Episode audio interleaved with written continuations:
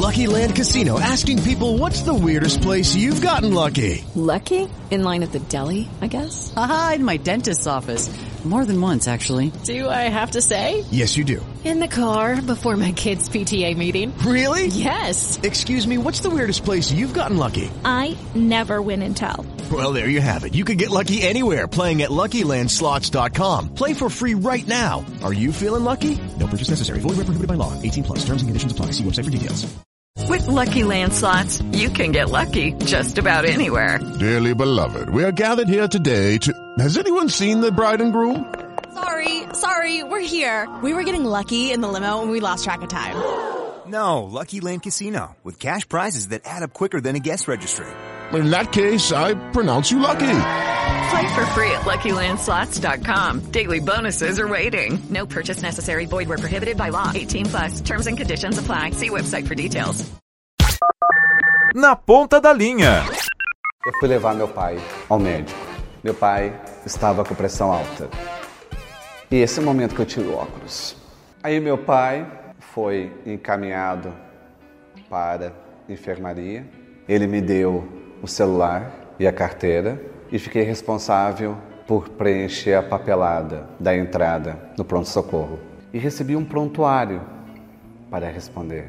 Preenchi o nome, data de nascimento, sexo, endereço e daí o prontuário me perguntava tipo sanguíneo. Não sabia o tipo sanguíneo do meu pai. O prontuário perguntava teve sarampo, cachumba, catapora, tão pouco sabia. Tem alergia à medicação? Não sabia. Fez alguma cirurgia? Não sabia. E fui vendo que aquele prontuário era uma prova de intimidade do meu pai. E eu fui reprovado.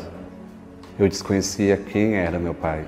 40 anos e desconheço quem me sabe de cor. Ele, se tivesse que responder ao meu prontuário médico, duvido que deixaria alguma linha em branco. Mas eu, como filho, como todo filho costuma fazer, acredita que o pai é uma função, que o pai é provedor. Quando nascemos, o pai vem pronto, a mãe vem pronta, e a gente não questiona quem eles são. O que me faz acreditar, infelizmente, é que todos somos filhos de pais desconhecidos. Tem um nome na certidão de nascimento, mas a gente não se predispôs a perguntar o que eles faziam na infância, com que eles brincavam, se eles já caíram de bicicleta, de árvore, já tiveram algum tombo, qual foi o primeiro amor, quem era o melhor amigo, o que desejava ser, o que deixou de ser, o que abdicou, quais seus medos, quais suas fantasias, quais suas fobias, que livro que marcou a sua vida, quem foi o melhor professor. Talvez a gente possa passar uma vida inteira com os pais sem nunca questioná-los. Isso é atenção, isso é amor, isso é ternura, isso é filiação. Apenas deixar as coisas acontecerem, a gente não pergunta porque a gente quer ter ao nosso lado uma fortaleza, a gente quer ter ao nosso lado uma muralha, um castelo. A gente foge das fragilidades dos pais. Por quê? Para não socorrê-los para não precisar se incomodar, para não ter que sair do seu lugar, do seu lugar de filho, do seu conforto de filho, esquecendo que um dia será, por mais que você queira ou não, pai do pai, pai da mãe, mãe do pai, mãe da mãe.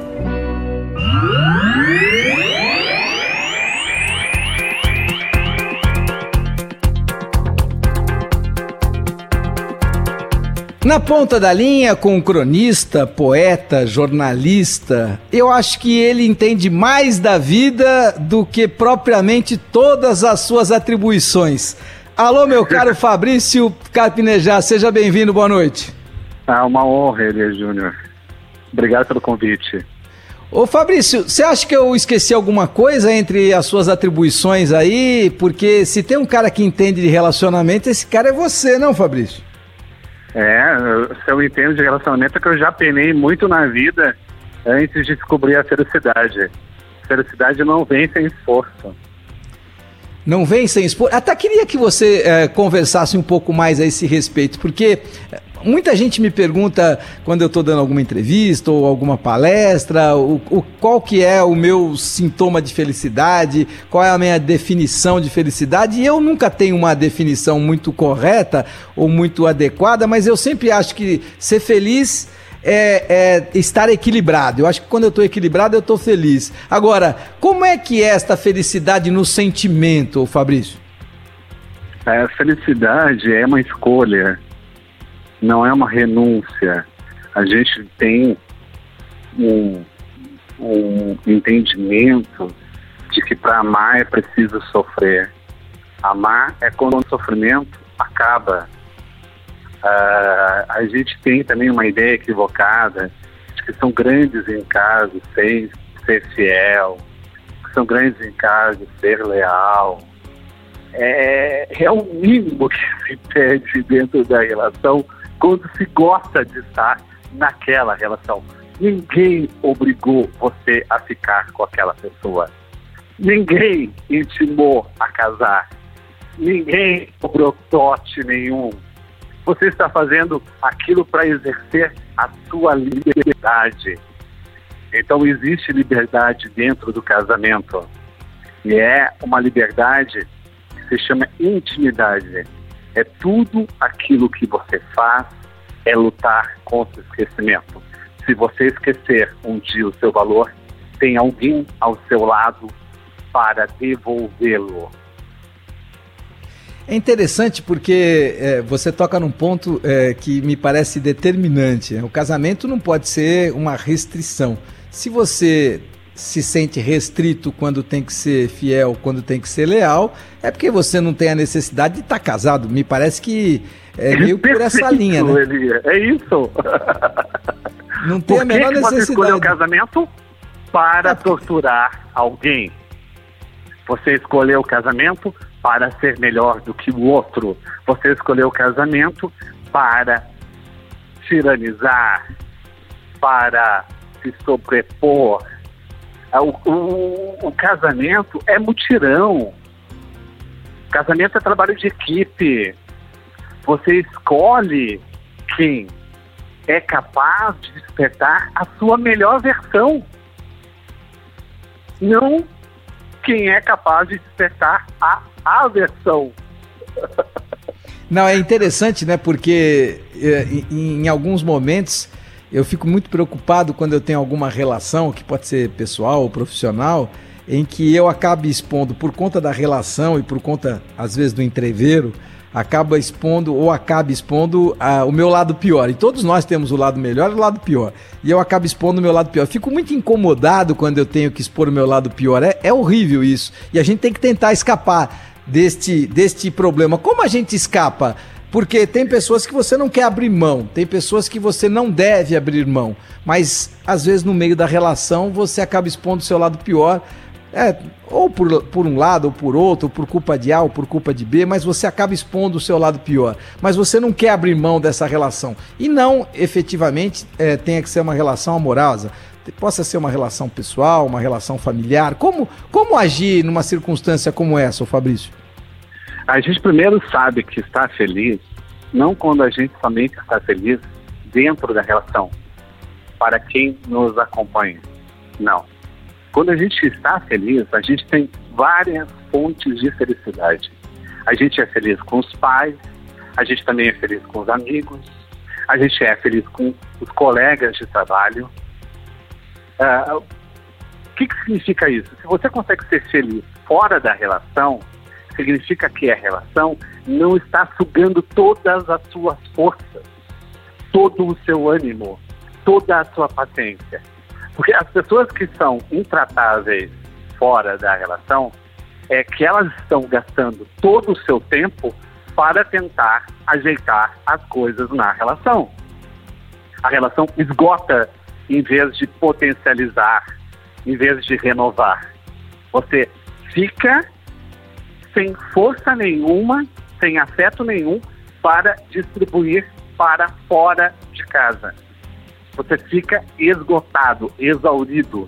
A gente precisa fugir de relações tristes, dessas relações dependentes, dessas relações simbióticas. Porque é aquela crença de que quanto mais triste a pessoa que está ao nosso lado, menos chance ela terá de sair da relação. A gente tenta domesticar o outro pela tristeza. Então a gente não suporta a felicidade do outro. A gente não suporta nem que o outro seja feliz, nem por nossa causa. Seja feliz por outro motivo. A gente tem inveja do amor próprio do outro. Porque a gente pensa, ah, ele consegue ser feliz com os amigos, ele consegue ser feliz com as outras pessoas, então ele não vai precisar mais de mim. A gente não entende que sim, quanto mais feliz ele for com os outros, mais felicidade ele terá para partilhar e dividir em casa. Agora, tem uma coisa interessante, eh, e eu concordo, eu acho que é determinante que a gente possa ser feliz e que a gente não tenha que ter esse instinto dominador para ser feliz e para expressar a felicidade. Mas que amor é posse, amor é posse. A hipocrisia é dizer que não, não, Fabrício? É, ah, é forte. não, não é fácil. O amor, é, é, eu acho que o amor é frágil, feito só para os fortes. Para casar, você precisa entender que vai dividir os pensamentos mais do que a rotina, vai dividir os hábitos. O difícil do casamento é dividir o banheiro. Você vai ter que dividir o banheiro, vai ter que dividir os seus defeitos, vai ter que dividir as suas imperfeições, vai, ser, vai, vai ter que respirar fundo na hora de responder, vai ter que fazer yoga inconscientemente. o, o Fabrício, a gente é, recentemente entrevistei o Luiz Felipe Pondé aqui e, e ele estava me dizendo algo que eu espero que ele esteja errado, que é o seguinte: o ser humano sairá igualzinho desta pandemia, porque o ser humano tem memória curta, historicamente, depois de primeira, depois de segunda, grandes guerras mundiais, o ser humano passou um período mais colaborativo, um período mais emocionado, mas depois ele volta a ser o normal de sempre. Resumo da ópera: Segundo Pondé, segundo a ideia dele, nós não sairemos melhores, melhores pessoas, melhores espíritos depois de uma pandemia como essa. O que é que você pensa? Eu acredito que a saudade terá um impacto na nossa vida emocional. Nós não vamos mais adiar os sonhos. Não vamos mais adiar os afetos haverá uma urgência de viver, uma urgência de ser sincero, uma emergência da franqueza que não havia antes. Ninguém mais vai querer fingir, postergar, protelar. Ninguém mais vai querer ser agradável à toa. Ninguém vai querer, de uma certa forma, manter fachada. A gente sentiu uma premência da vida. É, é um momento, e eu escrevi um livro na quarentena, que é o Polo, por favor, justamente para destacar o resgate do afeto. É um momento de devolver para os seus pais todos os potes que eles deram de comidinha que você devolveu vazios. É importante que você faça marmita para a mãe e para o pai velho. É importante que você retribua aquilo que você teve na sua vida. Que você escute as histórias dos mais velhos com paciência, não, não atalhando, não distorcendo. Que você aprenda o que é ouvir porque quem deixa de ouvir o outro não escuta nem mais a sua intuição. E o tempo passa rápido e atropela e leva, e depois a gente não tem mais como recuperar o instante que a gente dividia a mesa. O que é que você sente mais? Recuperar isso. É, o a tempo... vida estava uma única vez. É interessante, né? Porque o tempo às vezes é algoz, às vezes ele é soberano, porque uh, com o tempo às vezes você consegue passar por mágoas que só o tempo vai acabar fazendo com que você consiga passar por elas, mas é fato o tempo ele passa de uma maneira muito rápida e quanto mais tempo você fica aqui na Terra, mais rápido esse tempo é algoz, mais rápido ele passa. E aí, e aí, e aí fica uma ideia de que a gente não tem mais esse tempo para ficar aguentando encheção de saco, para ficar fazendo exato. tipo. Não dá mais para fazer tipo, né? É exato. Reclamar só atrai os chatos. É parar aí, de reclamar. Você tem um texto aqui que eu acho interessante. Você diz: Os amigos são para toda a vida, ainda que não estejam conosco a vida inteira. Amizade não é dependência, submissão. Não se tem amigos para concordar na íntegra, mas para revisar os rascunhos e duvidar da letra. É independência, é respeito. O que é mais importante, a proximidade física ou a proximidade afetiva? Assim como há os amigos imaginários da infância, há os amigos invisíveis da maturidade. Aqueles que não estão perto podem estar dentro. Amigo é que fica depois da ressaca. É glicose no sangue. É serenidade. O que, que é amizade, o Fabrício? A, a amizade é justamente isso, essa proximidade afetiva. E a gente tem que entender que amigos têm fases e o amigo pode ter uma fase que vai ficar mais distante, mas nem por isso será menos amigo. Então, não corte os laços, porque ele não está correspondendo às expectativas do momento. Fique perto, pode falar menos, mas continue falando.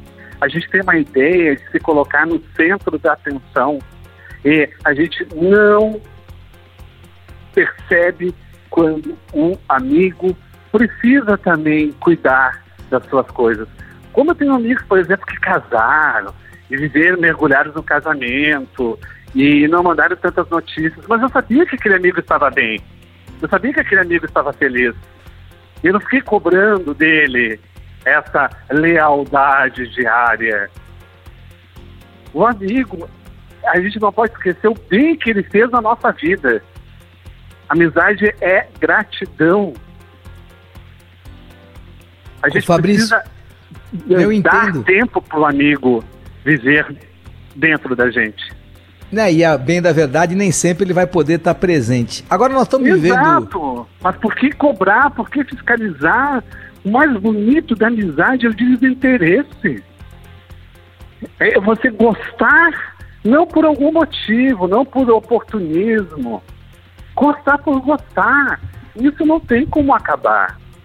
A amizade, assim, ela é importante, é tão importante que a gente tem uma obrigação na vida, que é transformar os amigos em irmãos.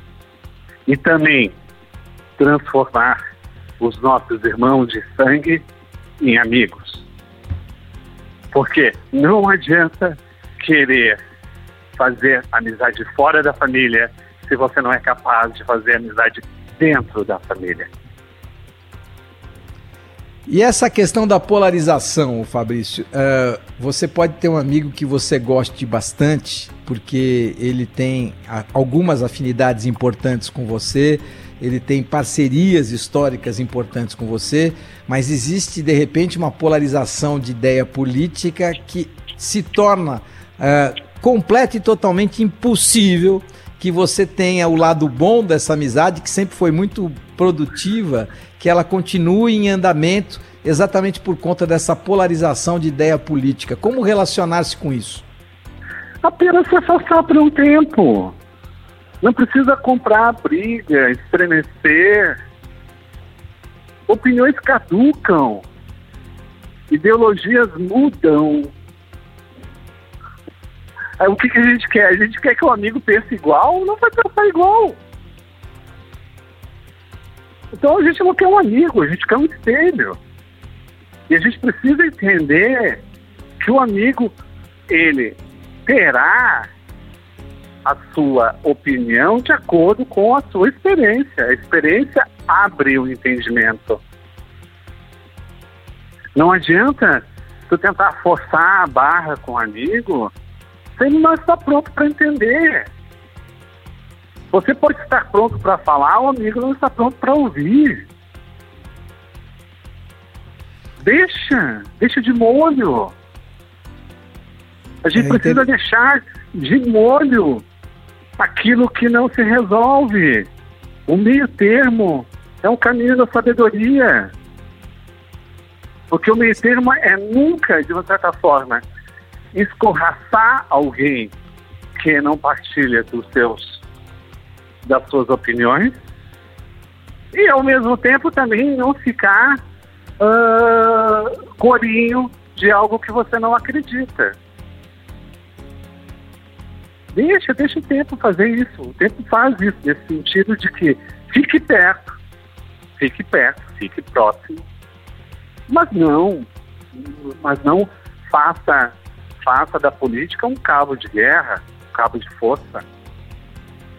É boa, é boa essa ideia porque é um, é um distanciamento interessante no momento mais crítico, mas não significa. É melhor um distanciamento interessante numa época mais crítica do que uma, um rompimento total de alguém que foi importante na, na nossa vida, né?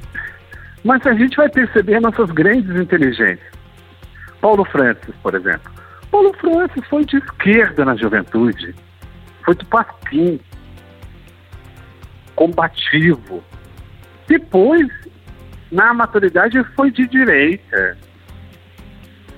Ou seja, as, pessoas mudam de lado, entendeu? E de repente quem é de direita ficou de esquerda. E a, a, a, o que a gente não pode admitir é uma convivência com quem não partilha do teu caráter, do seu próprio caráter. Princípios não são opiniões. Todo mundo tem direito de se enganar, entendeu? Mas não, a, a questão é, o que o amigo faz por você, como ele é com você. Isso é inegociável. É, falha de caráter não, falha de princípio, mudança de princípio não. Não é, dá. É, deu para entender. A questão é aceitar a é, opinião contrária, e, e mas o coisa, princípio e o caráter uh, não, né? Ah, tu não vai admitir o, o teu amigo trapaceando alguém, tu não vai admitir teu amigo roubando, tu não vai admitir. É princípio. É, fica sabe? Não claro. vai admitir que teu amigo enriqueça às custas de uma exploração ilegal. Tu não vai, cometer, tu não vai permitir que ele cometa alguma transgressão. São princípios. O Fabrício, eu estava pensando aqui, lembrando, é, há muito tempo atrás, mais de 20 anos, eu fui apresentar uma convenção e eu sou casado há 35 anos. E na época, Parabéns. acho que eu tinha. É, eu acho que na época eu tinha uns 15 anos de casado. E foi muito interessante, porque eu fui apresentar uma convenção e quem faria o show de encerramento era o Chico Anísio. E o Chico já tinha naquela oportunidade, acho que uns cinco casamentos, talvez seis, sei lá. E, e aí ele foi, é, eu fui lá para cumprimentá-lo no camarim e tal. Ó, oh, Chico, tá tudo bem? Ele, ó, oh, ele, tudo bem, que bom, tal. E assim, no, do nada ele me pergunta, ele, você é casado? Sou. Casado há quanto tempo? Ah, casado há 15 anos. Tá, ah, que bom, tá casado há 15 anos. Ah, tô, tal. E perguntou mais um pouquinho, como é que chama sua mulher e tal. Ah, chama Beatriz. Ah, que bom, tal. E assim perguntou um pouco mais, tinha filho, quantos filhos, como é que era e tal. E aí, quando fui para a hora da, da convenção, apresentei a convenção, a convenção longa, e no final eu tinha que chamar o Chico. Quando eu chamei o Chico, ele e, e eu chamei Chico e tal, não sei o que, ele veio e eu tava saindo do palco. Ele, não, não, não, pode esperar. Pode esperar porque o primeiro assunto que nós vamos tratar é casamento. Aí eu falei, ah, então eu sou especialista. Ele falou, não, não, não, você não é. Você é especialista em Beatriz. Especialista em casamento sou eu, que já tive cinco. Então, é, essa é uma questão que eu nunca esqueci, né? Porque as relações elas vão passando e você vai virando especialista naquela relação. E se a relação não passa, você vira especialista naquela pessoa, né, Fabrício? É, mas Elias Júnior, eu vou te contar uma coisa. É, tu tem algo que eu acho que o Chico Anísio teve inveja, que é pós-graduação numa pessoa é saber até o que é inútil a respeito de alguém. É saber o azeite que a pessoa gosta, o shampoo que ela usa, quantas gotas de adoçante ela coloca no café. É toda essa sabedoria para cuidar melhor de alguém, que não pode ser usada em nenhum outro momento com uma outra pessoa. É, aí vem, eu acho que é a grandeza do amor é uma dedicação exclusiva. Você cria um idioma para uma única pessoa. Você se importa com o que uma única pessoa faz. Ela determina o seu otimismo da vontade, ela determina seu bem-estar, a sua leveza. E a, a, a, a gente tem medo desse mergulho numa relação. E, e, e, é tão louvável quando isso acontece. Não é que uma pessoa diz, ah, eu estou casada há tantas décadas, e diz, ai, como que consegue? Sabe? A, a gente não valoriza as histórias de amor. A gente pensa sempre que história de amor é tempo perdido. História de amor é eternidade ganha. Vou usar essa frase, é boa essa, hein? Eternidade ganha. História de amor é uma eternidade ganha. Vou, se eu colocar no dia dos namorados, eu preciso citar a fonte, ô Fabrício? Vai, vai ser, vai ser bonito. Nem precisa citar a fonte.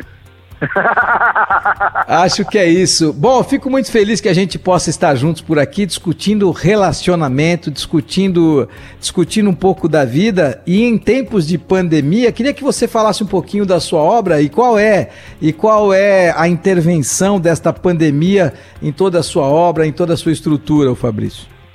É, o Colo, por favor, é, foi, foi meu livro mais passional, mais selvagem, mais apaixonado mesmo porque não foi aquele livro que teve a, a dormência das gavetas. Eu escrevi e logo publiquei. E no sentido de orquestrar o medo, domesticar o medo, de não se sentir engolido pelo medo. O que, que a gente precisa preservar para nossa saúde mental nesses dias é a esperança. Não é porque você não sabe o que vai acontecer amanhã que você tem que parar de fazer planos. A gente precisa fazer planos. A gente precisa fazer projetos. A gente não pode deixar a criatividade morrer porque a realidade está escassa. É a criatividade que vai arrastar a realidade de volta para o sonho. A gente não pode diminuir a nossa fome, a gente não pode diminuir o nosso apetite de viver, porque a situação está difícil. A gente precisa, nesse momento, mais do que nunca, da fantasia. Partilhar a fantasia, partilhar os devaneios, partilhar aquilo que você deseja ser. Não, não desistir antes ah, não vai dar certo, não vai funcionar, não tem mercado. Não, a gente não pode assumir o apocalipse, introjetar o, apocalipse, internalizar o apocalipse. A gente precisa ter essa reserva de convivência e que a gente po possa sonhar livremente ainda. Tenha ilusões, se vai dar certo ou não, não importa. O importante é que você está tendo as ilusões, vivendo por elas. A esperança é a nossa maior coragem. Então, é muito fácil hoje ser pessimista. É muito fácil ser hoje escatológico. É muito fácil ser hoje terra arrasada. Difícil é ser otimista. Difícil é manter o vigor. Difícil é acordar de bom humor. Difícil é incentivar. Vamos lá, vai dar certo. E isso que nos resta fazer. Ô Fabrício, quando uh, te rotulam de escritor de autoajuda, você se incomoda com isso ou não? Não, eu, eu sou um escritor de autoajuda.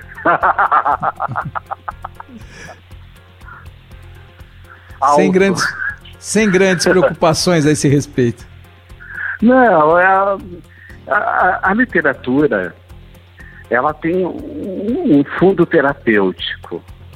Quando você lê, você revisa aquilo que você já fez. Toda a leitura é vida devolvida. e você consegue enxergar melhor o que você é a partir da história de alguém. Porque não tem aquela pressão do julgamento. É muito difícil dizer para alguém, ah, você é assim, você é assado. Um livro diz aquilo que você é contando uma história estranha de um personagem. Isso faz com que tenha um distanciamento para aceitar as críticas. Nunca é muito fácil aceitar exemplo crítica, né? sempre é contar uma história. O melhor exemplo é contar uma história. Pros Mas filhos, eu. Diga, diga. o o melhor exemplo que a gente pode dar para os filhos é contar uma história que aconteceu na nossa vida. É o melhor exemplo. Não faça isso porque eu fiz uma vez e aconteceu tal coisa. É o melhor exemplo que a gente pode dar para o filho. ter vivido, né? E eu acho que a gente pôde viver aqui com esse papo um pouco de relação, um pouco de sentimento, que principalmente em momentos como este são determinantes para que a gente possa sair melhor. E eu sempre tenho a ideia de que a gente deva sair depois de um papo melhor do que ter entrado. Esta é a nossa missão e acho que a gente tem atendido ela dentro das nossas limitações. Um grande abraço, Fabrício Carpinejar. Muito obrigado É. pela entrevista e muito obrigado pelo papo, viu? Eu só contesto uma coisa, não vi limitação nenhuma da tua parte. Um grande abraço, irmão. Um grande abraço e até a próxima. Até.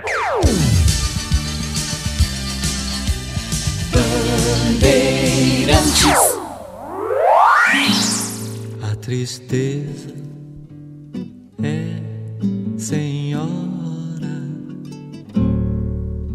Desde que o samba é samba é assim. A lágrima clara sobre a pele escura. À noite a chuva que cai lá fora.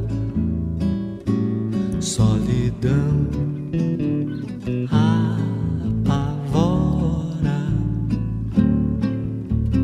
tudo demorando em ser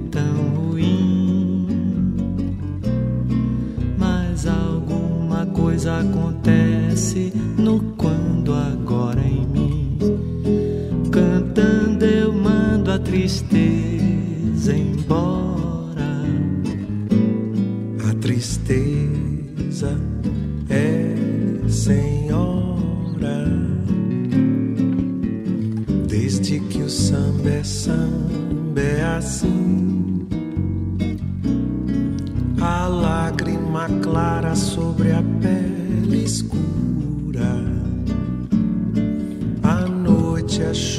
que cai lá fora. Solidão apavora, tudo demorando em ser tão ruim. Mas alguma coisa acontece no quando agora em mim. Cantando eu mando a tristeza embora. O samba ainda vai nascer, o samba ainda não chegou,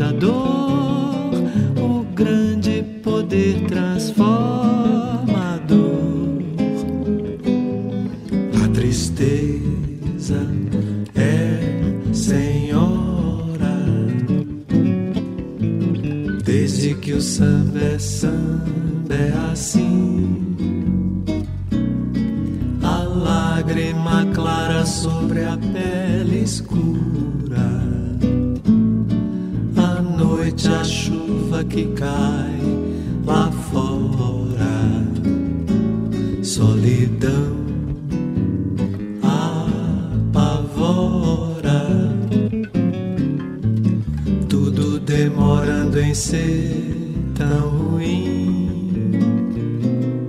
Mas alguma coisa acontece no quando agora em mim.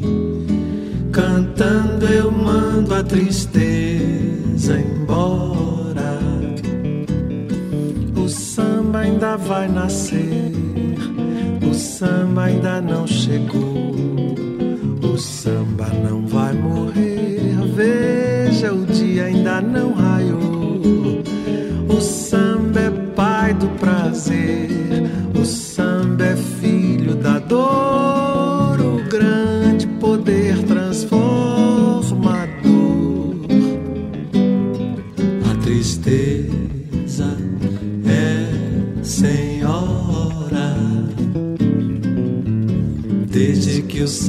samba é assim.